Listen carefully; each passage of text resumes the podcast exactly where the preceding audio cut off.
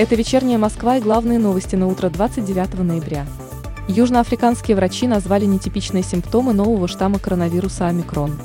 По их словам, при инфицировании новым вариантом COVID-19 у пациентов не исчезнут запахи и вкусовые ощущения, однако у больных может повыситься температура и возникнуть сильная усталость. Кроме того, у пациентов может в значительной степени участиться пульс. При выборе щеток стеклоочистителя автовладельцам стоит ориентироваться на их стоимость. При этом, выбирая между каркасными и бескаркасными щетками, стоит отдать предпочтение вторым. Об этом в «Вечерней Москве» высказал главный редактор издательского дома «За рулем» Максим Кадаков. Щетки обязательно должны подходить по размеру. Кроме того, важно их вовремя менять. Делать это стоит не реже одного раза в сезон. Дети стали чаще страдать от гастритов, желчнокаменной и язвенной болезней. Да и недуги эти стали чаще встречаться у дошколят. Об этом в беседе с «Вечерней Москвой» рассказала врач-гастроэнтеролог детской Татьяна Юрюшева. Клинические проявления заболеваний ЖКТ у детей часто носят малосимптомный стертый характер, что снижает своевременную обращаемость к врачу и затрудняет диагностику заболеваний.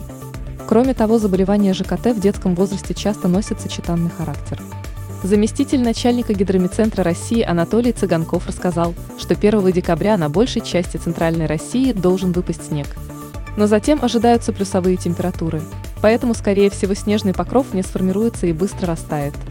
По словам метеоролога, с вероятностью в 50% можно сказать, что декабрь будет мягким, даже в Новый год и россиянам не стоит рассчитывать на большие новогодние сугробы.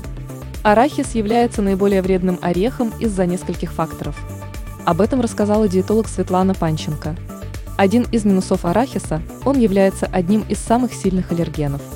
Так как он растет в земле, то часто подвергается воздействию плесневых грибков, которые могут негативно сказаться на здоровье человека.